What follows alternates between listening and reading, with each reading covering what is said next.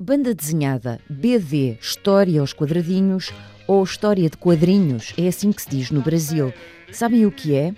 É uma forma de arte que conjuga texto e imagens para narrar histórias dos mais variados géneros e estilos. Cercados pela civilização romana, ficarão condenados a adaptar-se ou a desaparecer. Uh, e como é que tu irás chamar à gloriosa cidade? O domínio dos deuses. Asterix, Corto Maltese, Mafaldinha, Tio Patinhas, a Turma da Mónica.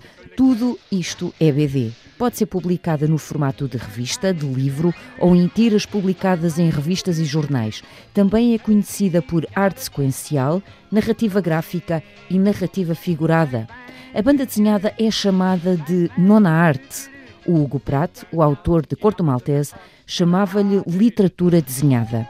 Nos Estados Unidos, onde é chamada de comics, a banda desenhada tornou-se popular no início do século XX, com o desenvolvimento importante que aconteceu nos anos de 1930. Chamaram-lhe a Era de Ouro. Surgiram então bandas desenhadas de super-heróis: Super-Homem, Capitão América, Homem-Aranha, Batman. Vocês conhecem o resto. Divirtam-se.